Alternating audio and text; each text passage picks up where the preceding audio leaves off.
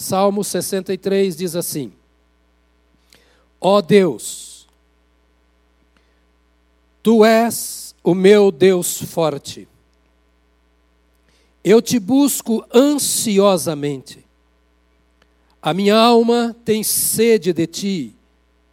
Meu corpo te almeja como terra árida, exausta, sem água. Assim eu te contemplo no santuário para ver a tua força e a tua glória. Porque a tua graça é melhor do que a vida, os meus lábios te louvam. Assim cumpre-me bem dizer-te enquanto eu viver, em teu nome levanto as mãos. Como de banha e de gordura farta-se a minha alma, e com júbilo nos lábios a minha boca te louva no meu leito, quando de ti me recordo e em ti medito durante a vigília da noite. Porque tu me tens sido auxílio, à sombra das tuas asas eu canto jubiloso. A minha alma apega-se a ti a tua destra me ampara. Porém, os que me procuram a vida para destruir, abismar-se-ão nas profundezas da terra. Serão entregues ao poder da espada e virão a ser pasto dos chacais. O rei, porém, se alegra em Deus quem por ele jura, gloriar-se-á, pois se tapará a boca dos que proferem a mentira. Dentro do que está acontecendo nos nossos dias, à sombra de coisas que talvez perturbam a nossa alma, eu quero ocupar um tempo com você nesta ocasião, para pensar sobre o tema Andando com Deus no deserto. Andando com Deus no deserto. A título de introdução, eu preciso lembrar que o deserto fala de um tempo de experiência. O deserto não é um lugar para ficar, o deserto é transitório. Como fez com Israel, Deus pode nos levar ao deserto. Como fez com Jesus Cristo, Deus, por meio do Espírito Santo, pode nos levar para o deserto.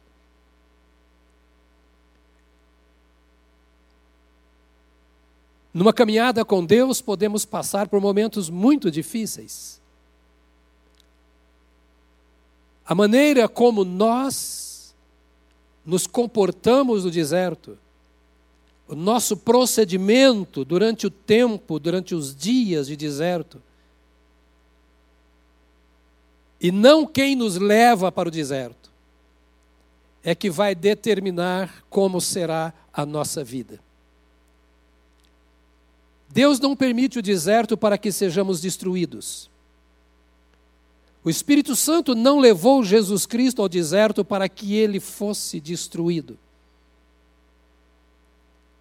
mas para que tanto o povo de Israel no deserto, quanto Jesus Cristo no deserto, experimentasse não apenas a guarda, mas a atuação de Deus em suas vidas, capacitando-os para que ao saírem do deserto, fossem representantes fiéis do Senhor Deus.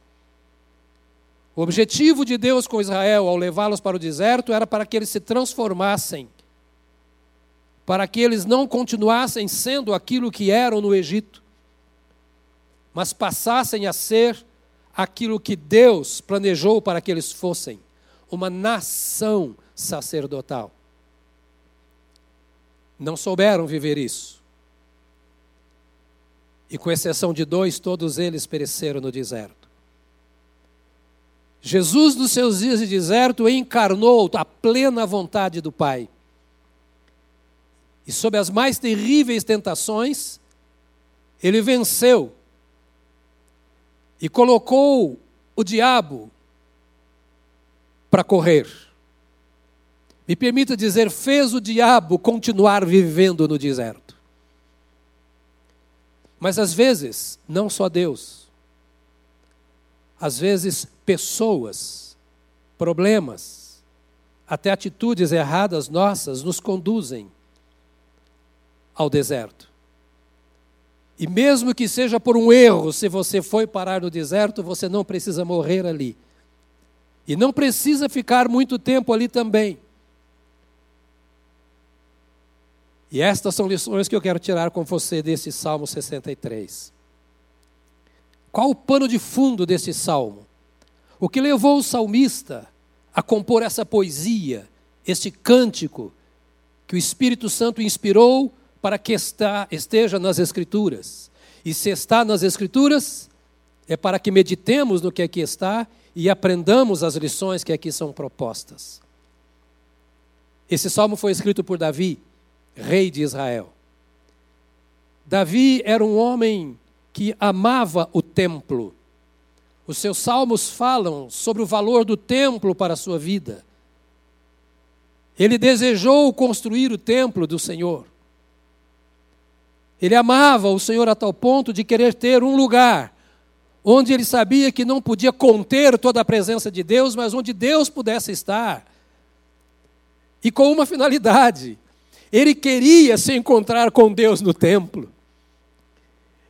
Queria construir o templo para honrar o Senhor, mas para ter também o privilégio de estar na presença do Senhor a quem ele honrava. Mas agora, Davi não estava no templo, ele estava no deserto da Judéia. Davi amava estar com a congregação que se reunia no templo.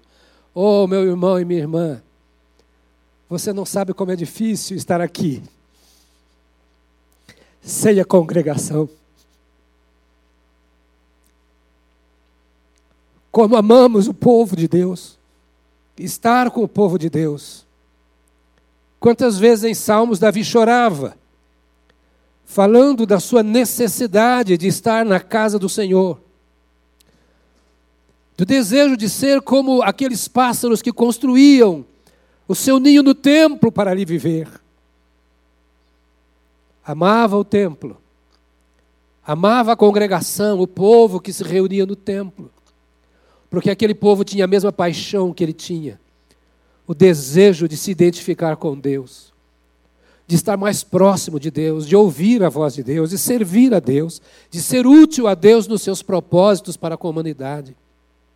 Mas agora, ele não estava no templo e também não estava na comunhão com a sua comunidade, com a sua congregação. Ele estava no deserto. Ele era um fugitivo no deserto. Imagine, ele era rei de Israel. E teve que deixar o seu palácio, deixar Jerusalém, deixar o templo, deixar a comunidade que se reuniu no templo, deixar a sua família e, como rei, juntar um pouco das suas hostes e fugir para o deserto da Judéia. E por que ele estava no deserto da Judéia? Porque ele era fugitivo porque o seu próprio filho queria matá-lo. Absalão era um dos filhos de Davi. Antes, Davi tinha tido uma filha de um casamento e um filho de outro casamento. A filha se chamava Tamar, o filho se chamava Amnon. Amnon forçou Tamar sexualmente. E quando Absalão soube disso, ele foi lá e matou o Amnon. Depois de muitos anos, eles antes fez um juramento de que mataria Amnon. Um dia convocou uma festa e levou todos os seus irmãos para a festa. E naquela festa ele toma os seus homens, os seus soldados e diz: Nessa festa vocês vão matar Aminon. E eles mataram Aminon. E Absalão se tornou uma pedra de tropeço na vida de Davi a partir daí, atraindo para si os demais israelitas, dizendo que Davi não sabia governar, mas que se ele assumisse o governo de Israel, ele faria o governo que o povo precisava. E nessa conversa ele viajou pelo país e formou um exército e veio para Jerusalém com esse exército para tirar Davi do trono e matar Davi, o filho contra o pai. E sabendo disso, imagine você com que coração, com que amargura de alma, Davi foge para o deserto da Judéia, porque ele disse: Eu não vou me levantar contra o meu filho. Davi era um guerreiro, Absalão, Absalão era inexperiente. Davi tinha o poder, Absalão desejava ter o poder. Davi tinha um bom exército treinado. Absalão iria fazer a sua primeira guerra. Absalão perderia. Davi o mataria. E para não matar o seu filho, ele foge angustiado para o deserto. Mas ele recebe a notícia: Absalão formou um exército e está vindo em sua perseguição. Se coloque no lugar de Davi, pessoa humana como você é. Se o seu filho estivesse fazendo isso por você ou contra você. Que momento difícil esse no deserto. Quantas perguntas sem resposta. Porque o deserto é isso, parece que falta tudo. Se não houver um milagre, você não sobreviverá. Por que meu filho está fazendo isso? Não basta os males tantos que ele já fez. Não basta tanta corrupção, tanta ameaça. Não basta, não basta ferir, ter ferido tanto a minha alma. Perguntas e mais perguntas. E como é fácil termos a alma enfermada quando as nossas perguntas não encontram resposta. Como é fácil nos fecharmos dentro de nós mesmos, quando nós não encontramos alguém que possa nos dizer o que fazer nas horas mais difíceis e maiores necessidades para a nossa vida. A verdade, meus amados, é que nós não temos controle sobre os outros. Nós não temos controle sobre muitas situações que surgem na vida. Mas nós temos o poder para dominar a nossa alma. Às vezes não conseguimos impedir que pessoas ou circunstâncias nos ameacem e atentem contra nós. Às vezes não podemos escapar da incompreensão, quem sabe de filhos como Absalão, de irmãos de mesmo caráter. Às vezes não conseguimos escapar dos prejuízos, dos desgovernos da nação. Às vezes não conseguimos escapar dos males que nos causam. Mas o que Davi nos ensina nesse salmo é que nós podemos fazer alguma coisa e precisamos fazer para dominar a nossa alma porque nós, dentro de nós mesmos, somos mais importantes do que tudo aquilo que acontece ao nosso redor, do que toda ameaça, seja ameaça uma enfermidade, seja ameaça uma crise financeira, seja ameaça um inimigo, uma pessoa, seja ameaça um divórcio, seja ameaça o que for, a nossa alma tem que buscar fontes de alimento e de sustento, e ela tem como fazer para que nós possamos passar pela tempestade, porque toda tempestade tem o seu fim, todo deserto tem os seus limites, e nós vamos sair dessa situação. Nesse distanciamento em que Davi se encontrava da sua cidade, do templo, dos seus amigos, dos seus irmãos, da sua família e sob ameaça, nós vemos aqui um tempo de recordação. A recordação, a meditação como um forte alimento.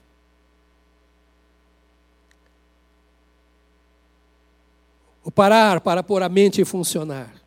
Assim, diz ele, eu te contemplo no santuário, para ver a tua força e a tua glória aqui, sob ameaças, com o coração doído, sem certeza do futuro, não sabendo exatamente o que eu tenho que fazer, e não sabendo se o que eu pretendo fazer vai dar certo ou não, eu te contemplo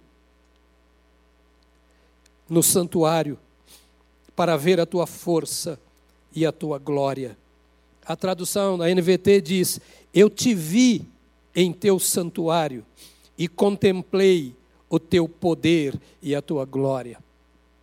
Nada melhor do que na situação ou na condição de desamparo, de deserto, você parar para meditar nas experiências que você já teve com Deus. Ao invés de se fixar na areia quente, ao invés de reclamar do sol escaldante, ao invés de entregar-se ao desespero de um futuro incerto, o salmista parava aquela hora dizendo: Eu não sei como será o encontro com meu filho. Eu não fui contra ele, mas ele está vindo contra mim. Eu não sei como ele me receberá. Eu não sei em que dará isso. Eu só sei que eu não consigo dormir. E enquanto eu não consigo dormir, eu paro. E ao invés de lembrar destas coisas ruins e de um passado destrutivo, eu contemplo a tua presença. Eu me lembro de como é bom estar na tua casa. Eu me lembro de quão é refrigerador eu poder sentir o bafo da tua presença, o hálito da tua presença no santuário, eu me inclinar diante de ti, traz para mim alívio e refrigério para a alma. Eu não quero olhar o que está acontecendo agora, eu quero olhar as experiências que já tive com o Senhor, e eu quero me lembrar da força da tua glória em minha vida, ó oh, amados. Esta é uma hora que nós não podemos nos render. Este é o momento sob o qual nós não podemos nos inclinar, porque nós temos tido experiências extraordinárias com Deus, e Ele é o mesmo ontem, hoje e para sempre. A sua graça, a sua glória e o seu poder não mudam, não falham, e mesmo no tempo do deserto, o Senhor sabe o que fazer conosco e em nosso favor. Foi essa lembrança da casa do Pai que trouxe esperança ao filho pródigo.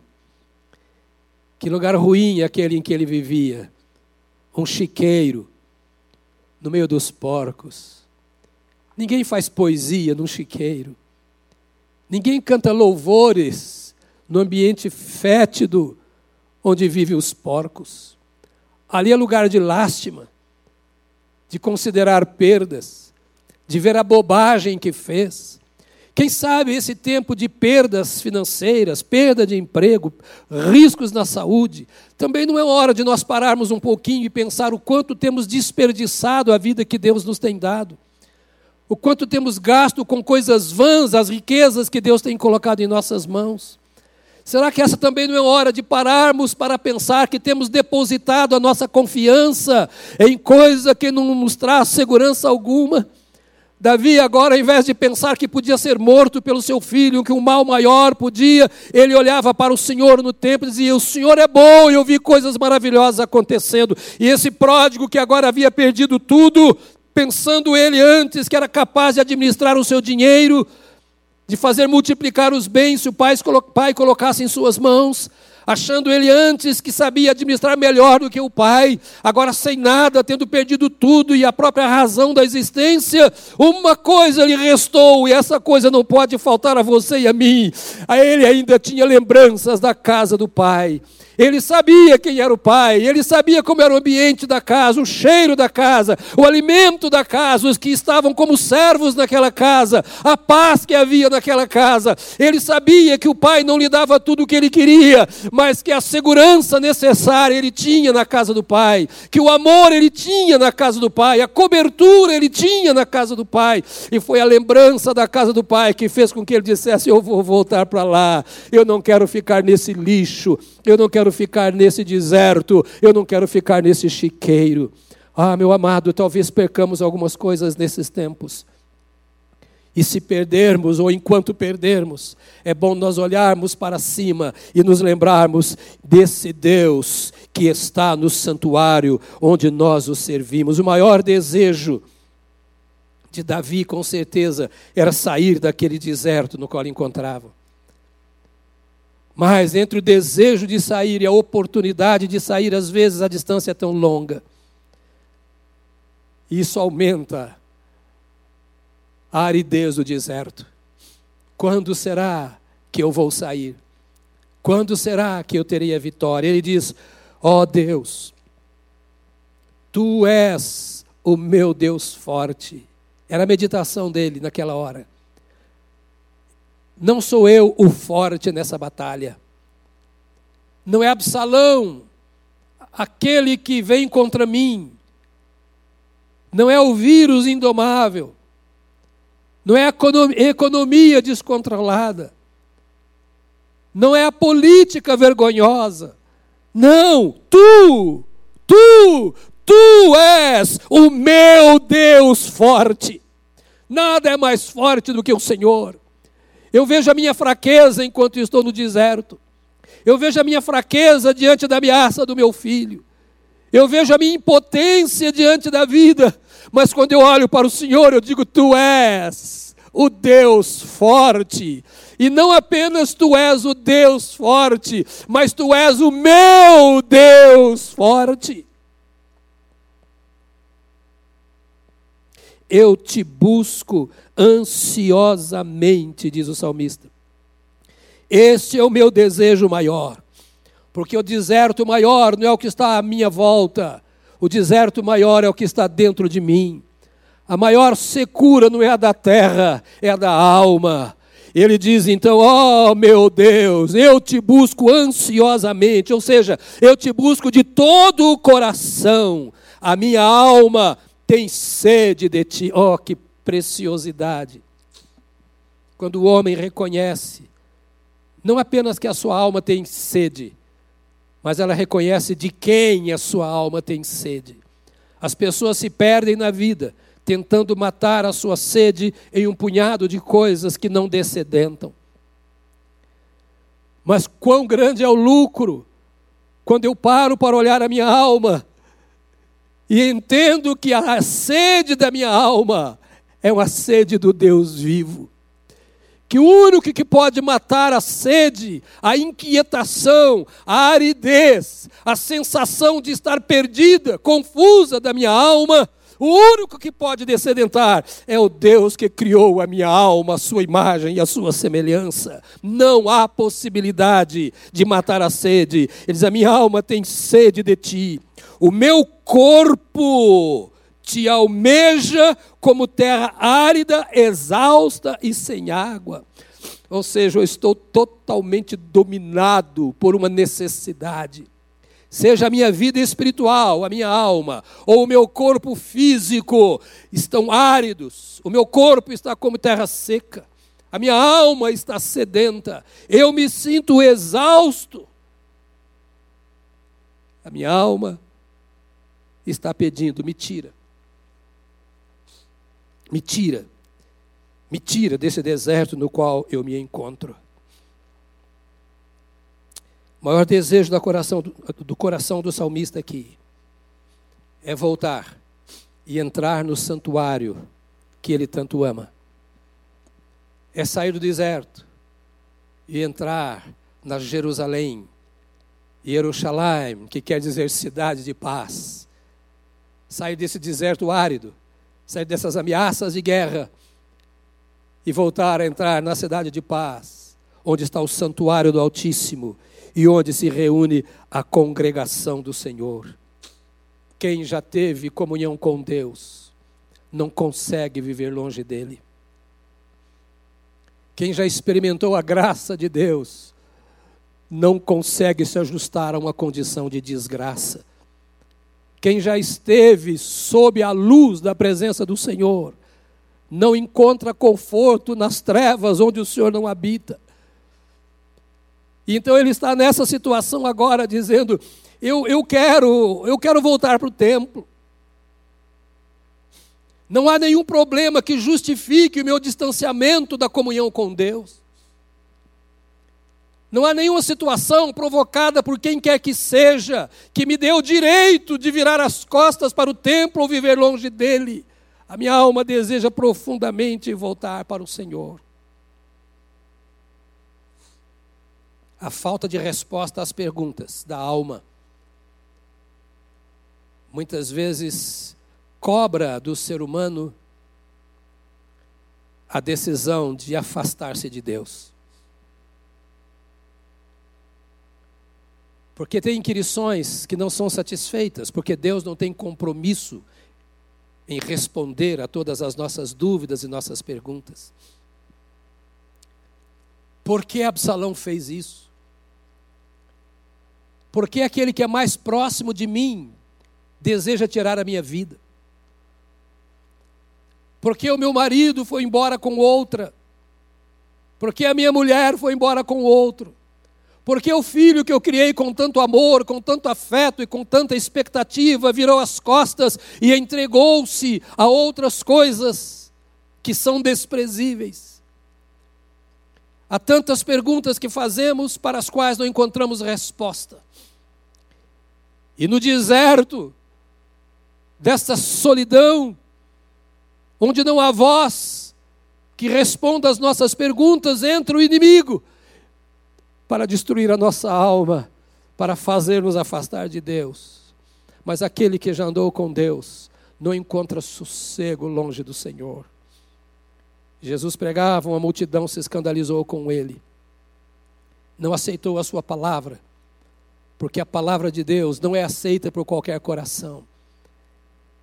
Às vezes aceita-se na mente, filosoficamente, religiosamente, mas quando a palavra de Deus vem para transformar a vida, adequando-a ao Senhor, o ser humano não quer mudar. E as pessoas ouviam a Jesus e ficaram escandalizadas, não absorvendo a sua mensagem, não querendo vivê-la, foram se separando, indo embora uma por uma. E Jesus vira para os seus apóstolos naquela hora e diz: Vocês também não querem ir embora? Vocês também não querem tomar o caminho das gentes? A estrada dos que chegaram até aqui estão voltando, não querem vocês acompanhá-los? E movido pelo Espírito Santo, Pedro fala em nome dos apóstolos: Para quem iremos nós, Senhor? Se só tu tens as palavras de vida eterna e nós temos crido, aleluia, e conhecido que tu és o Cristo, o Filho do Deus vivo. Não há deserto que possa engolir aquele que já teve, esteve aos pés da cruz. Não há deserto que possa engolir aquele que já foi absorvido pelo amor de Deus, que já mergulhou na graça do Senhor. Não há nada, não há perda da empresa, não há perda do emprego, não há perda de dinheiro, não há perda da saúde, não há nada que pode consumir aquele cujo coração está posto em Deus. E os apóstolos viraram para os que iam embora, que eram multidões, e pensavam no seu futuro ainda incerto, porque não sabiam exatamente para onde estariam, estavam indo com Jesus. Mas sabiam quem era o Senhor Jesus. Alguém disse, e eu li, que a nossa visão do alto da montanha deve ser o nosso conforto no vale. A nossa visão do alto da montanha deve ser o nosso conforto no vale. Não é difícil vivermos no vale, se nós já estivermos no alto, no topo da montanha. Quem vive só no vale, nasceu no vale, foi criado no vale, que vamos chamar de o vale da sombra da morte, só entende de desespero, de angústia, de agonia, de falta de esperança. Absalão tinha tudo no palácio. Não faltava nada. Mas ele nunca tinha estado no cume do monte. Ele nunca tinha visto a vida lá de cima. Nunca havia sido alçado pelo Senhor a lugares mais altos, porque nunca entregou a sua vida ao Senhor. Amados irmãos, amadas irmãs, queridos amigos, o mundo é um vale. O mundo é um vale. Nós vivemos numa dimensão baixa demais. Vivemos ciscando neste mundo, engatinhando neste mundo, comendo pó neste mundo. Vivemos tanta aflição, tanto desencanto, tanta decepção, tanta tristeza, tanta doença, tanta morte, tanta expectativa frustrada, porque nós vivemos num vale. Só Deus pode nos levar para o cume do monte e de lá de cima nos mostrar o que realmente a vida é. Só Deus pode nos fazer ver do alto, como águias. E quem já esteve lá em cima, tem a sua experiência com Deus, sabe o que é viver de lá e ter uma visão real da vida que a vida não se limita ao vale, que a vida é muito mais do que os tempos de prova, que a vida é muito mais do que o deserto. Só aquele que já subiu nas asas do Espírito pode olhar, estando ainda no vale, mesmo que tenha descido de Jerusalém, se distanciado do templo, sido levado para um lugar que não gostaria de estar, ele olha para cima e diz: Eu sei como é a vida porque eu já estive lá em cima. E eu posso voltar. A vida não é isso aí que está acontecendo. A vida não é o dinheiro. A vida não é a integridade física. A vida não se resume aos nossos relacionamentos, isso tudo é temporal. A vida é subir mais alto. O salmista sabia. Era ter a visão da glória. O deserto é suportável se nós temos certeza que o Senhor está conosco. O deserto é suportável se nós temos certeza que o Senhor está conosco. Moisés teve muitas lutas no deserto. Josué teve muitas lutas no deserto. As mesmas lutas que todo o povo de Israel te teve. Mas eles tinham tido um encontro pessoal com Deus. O deserto não era para eles aquilo que era para a multidão para o crente, para aquele que conhece a Jesus, para aquele que já foi liberto, para aquele que já atravessou o mar, para aquele que viu os milagres do Senhor, colocando por terra todos os inimigos que tentaram vencê-lo, para aquele que tem, repito, a visão do Senhor que esteve no alto do Sinai, para ele o deserto é apenas uma passagem, uma passagem às vezes difícil, mas que o está conduzindo à terra prometida, e já já chega o Jordão, e já já passamos para lá o que interessa não é o vale, o que interessa não é o deserto, o que interessa é a Canaã que o Senhor separou para nós. O deserto se torna suportável, diz o Davi. O rei, porém, se alegra em Deus. O rei, porém, se alegra em Deus. Olha que misto, na mesma poesia, no mesmo cântico, no mesmo texto. Numa hora em que ele fala da sua fraqueza, na mesma hora ele fala da sua alegria. Quem por ele jura, quem jura por Deus, ou seja, quem se curva diante de Deus, aquele para quem Deus é o maior prêmio, aquele que reconhece que Deus é a autoridade em qualquer circunstância, aquele que reconhece que Deus é o seu Senhor, aquele que entregou a sua vida a Deus, aquele que jura por Deus, gloriar-se-á, pois se tapará a boca dos que proferem mentira. É isso que o salmista diz, o próprio Davi no Salmo 23. Aquele que está firmado em Deus, ainda que ande pelos vales da sombra da morte, não temerá, não temerá, não temerá mal algum, porque tu estás comigo, e na caminhada a tua vara e o teu cajado me consolam. Nesse salmo, no primeiro momento, Davi clama. Nessa fala toda, no primeiro momento, ele chora, ele lamenta. Ele põe para fora a sensação horrível da sua alma, as suas dúvidas, os seus porquês. Ele diz: Eu te busco ansiosamente. A minha alma tem sede de ti, o meu corpo te almeja como terra árida, exausta e sem água. É o verdadeiro desespero de quem conhece a Deus, mas não está em comunhão com Ele. É a angústia de quem já ouviu falar de Deus, mas não teve tempo para Deus. E quando se vê diante do problema, diante da morte, diante das ameaças, como vivemos hoje, entra em desespero, porque ele sabe que Deus existe. Talvez já tenha tido até um toque de Deus. E Davi, nesta hora, parecia um incrédulo. Eu sou como terra árida, não há vida em mim. Eu estou vivendo os mesmos sentimentos que vive o homem do mundo, o homem sem Deus. O meu corpo, eu já senti a tua unção, eu já me emocionei da tua presença, eu já fui tocado pelo Senhor. Eu já tive convicção plena de que o meu corpo era templo do teu espírito, mas neste deserto eu me sinto tão mal que eu só posso clamar ao Senhor. Triste, angustiado, vazio, só, sem resposta. Quantas vezes a vida até de um crente pode chegar a essa situação por causa das pressões? Mas no segundo momento, agora ele faz uma afirmação. Não um clamor, mas uma afirmação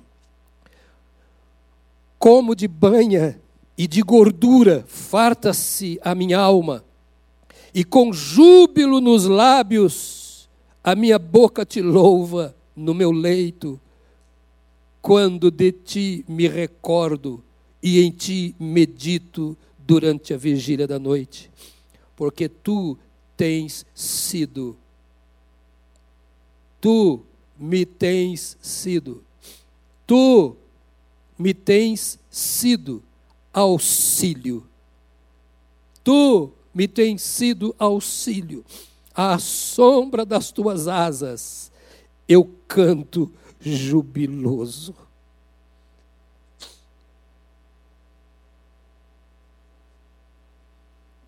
Ele diz: Espera, no meio de toda essa batalha, essa confusão, essas perguntas, essas dúvidas,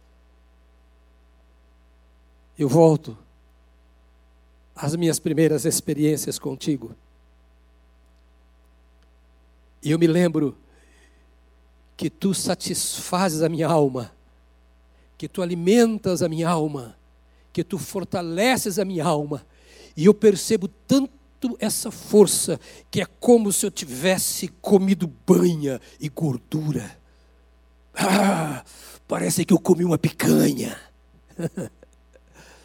eu sinto a minha alma fortalecida.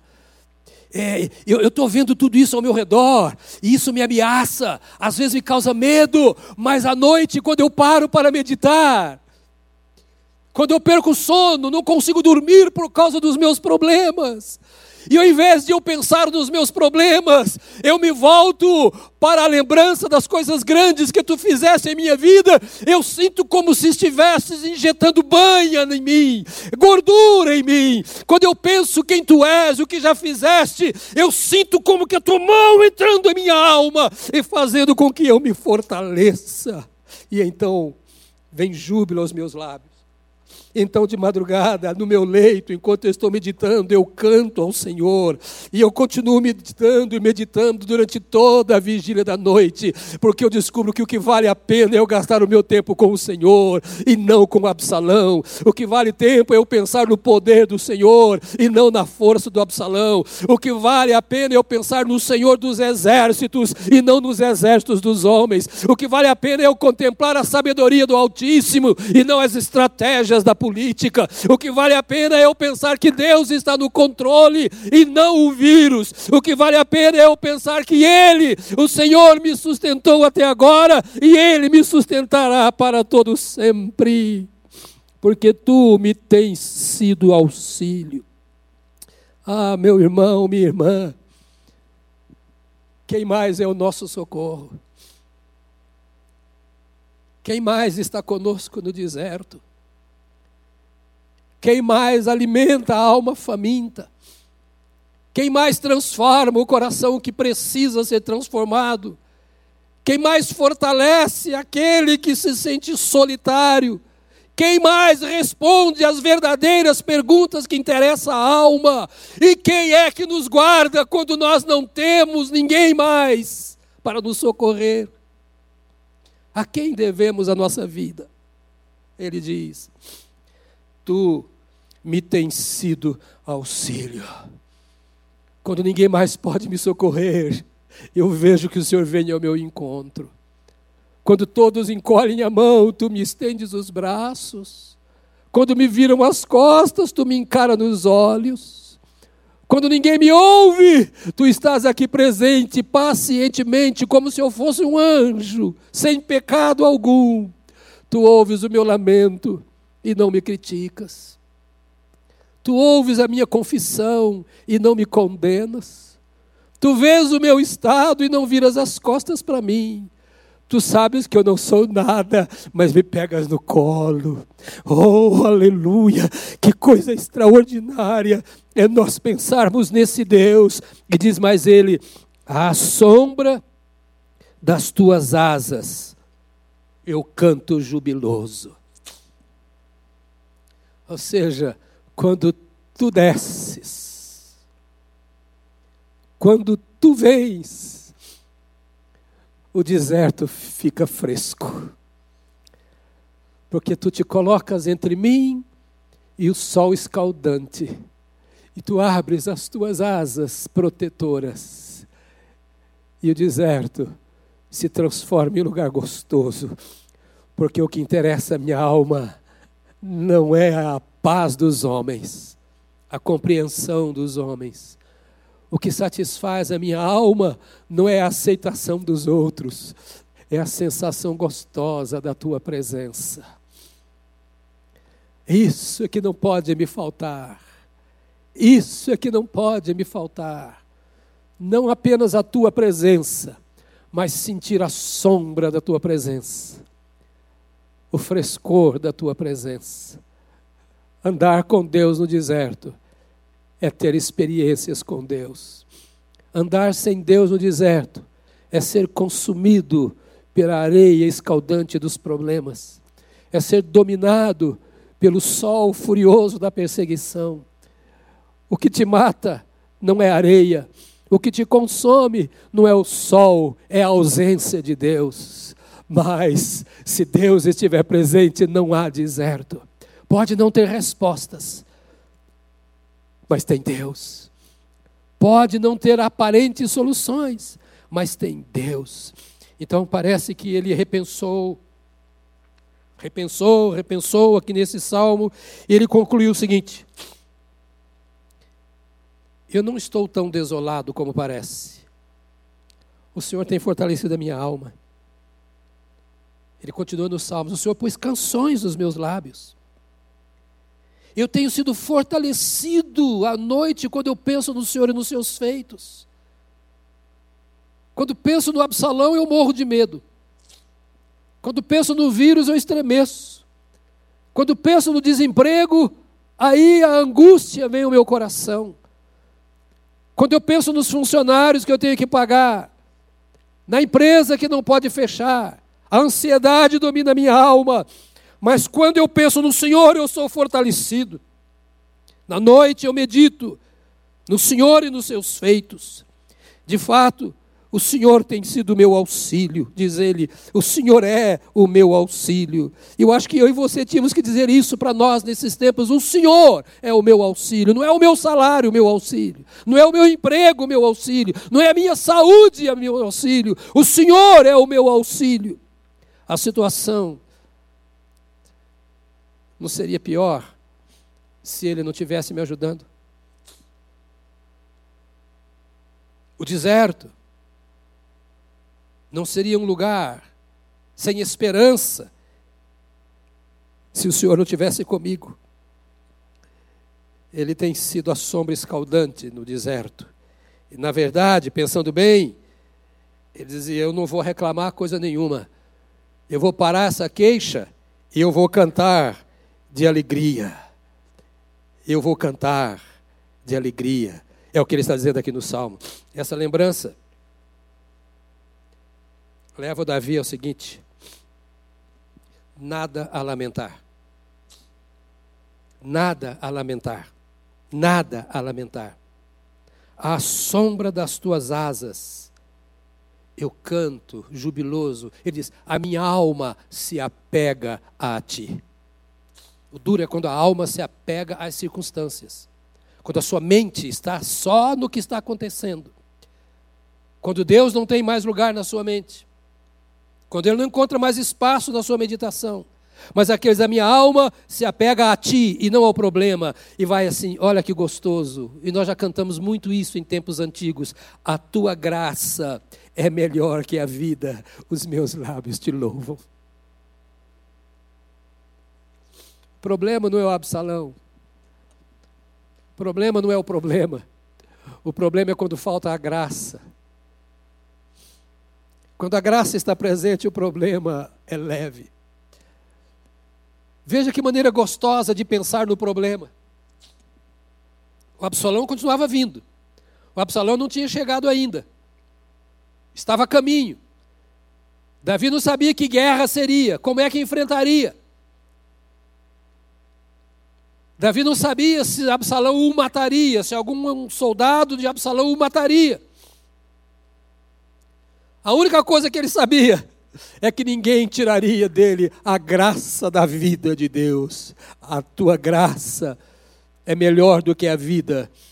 Então não vou reclamar. Os meus lábios te louvam, porque eu estou envolvido na tua graça. Cumpre-me bendizer-te enquanto eu viver. Ele diz: Em teu nome levanto as mãos. Eu não levanto as mãos como um sinal para a tropa me seguir. Eu não levanto as mãos para agredir o meu adversário. Eu não levanto as mãos para resolver um problema que eu não consigo, para enfrentar uma situação sobre a qual eu não tenho controle. Eu levanto as mãos em rendição ao Senhor. Eu levanto as minhas mãos na dependência do Senhor.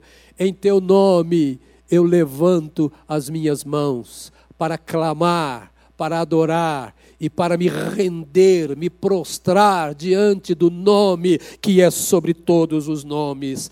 A minha alma se apega a ti, ou seja, eu vou te seguir de perto, não vou te seguir de longe, não vou ficar vendo o que vai acontecer, eu vou me levantar e eu vou correr para o Senhor perto de ti. Quero concluir dizendo a você que no deserto, nós só podemos deixar que o Senhor cuide das nossas adversidades. Não há nada mais que podemos fazer. Nos entregar ao Senhor para que Ele cuide das nossas adversidades.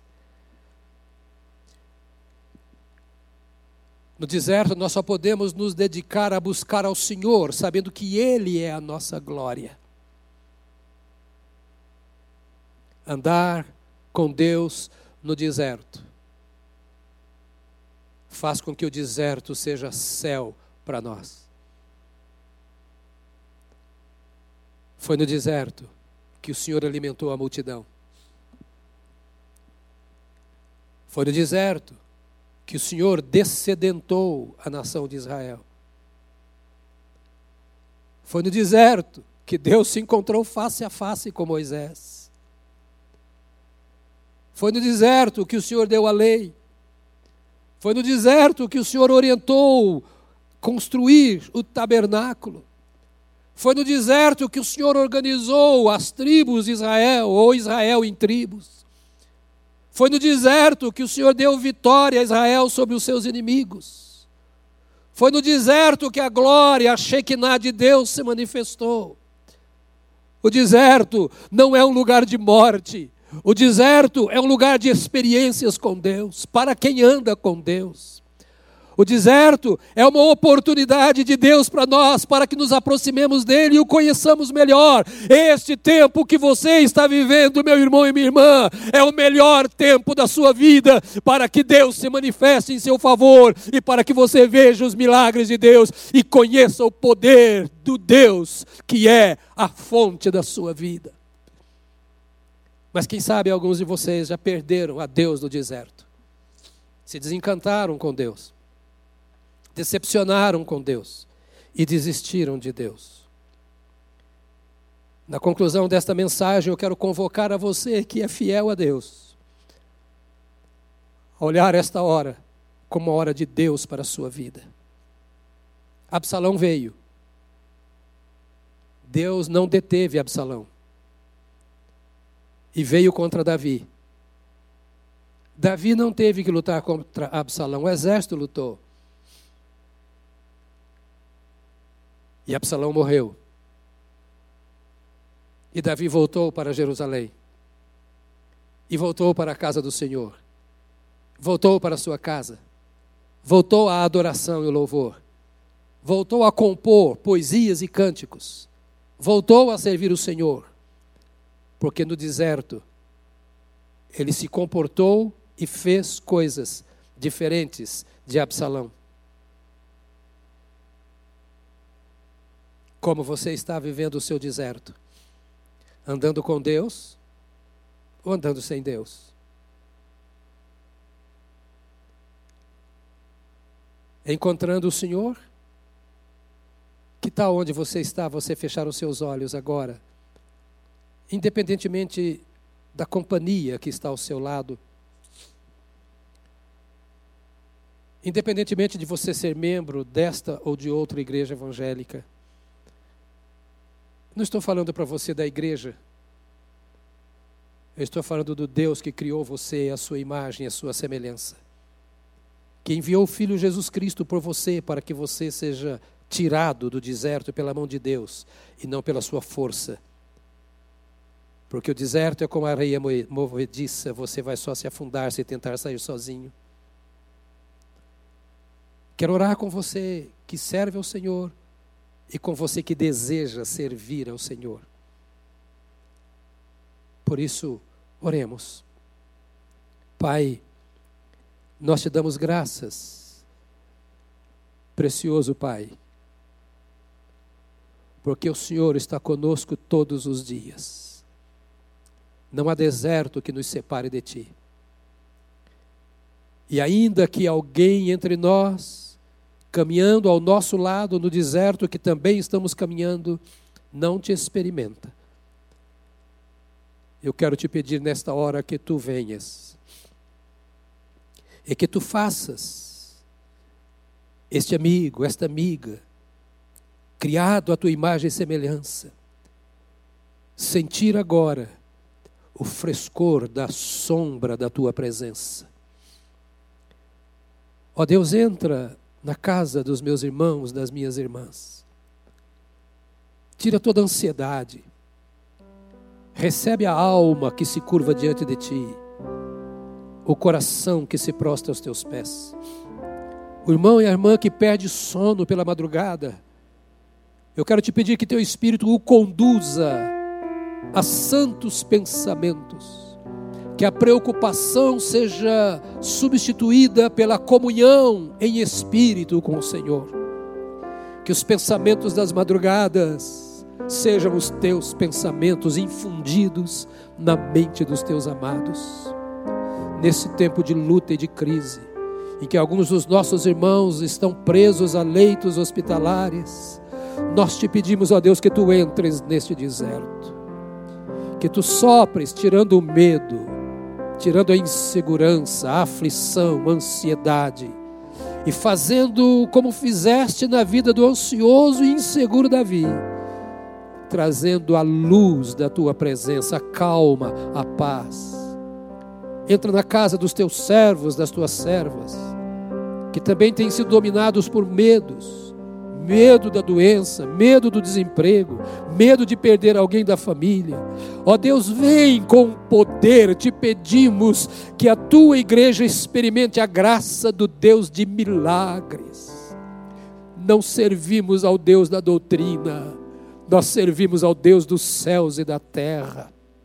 Então vem, ó Deus, ao encontro da tua igreja no deserto e sopra o vento fresco da tua presença, a paz do Senhor nos nossos lares, para que esse tempo de aflição não torne os nossos relacionamentos aflitivos, para que esse tempo de incerteza não semeie dúvidas no coração da família, mas, ó Deus, vem, interfira para que o diabo não encontre ocasião, mas que o Senhor seja o alto monte onde nós estejamos seguros, para que nenhum dos teus filhos viva no vale, e aquele que eventualmente esteja lá embaixo, que tu tomes pela mão e leve ao mais alto cume, para que ele veja além do horizonte a glória do Senhor da criação, a bênção do Salvador. E se há, Deus bendito, alguém que nos acompanha nesta hora que não te conhece, eu quero te pedir, porque para este o deserto é mais árido e mais duro e ameaçador.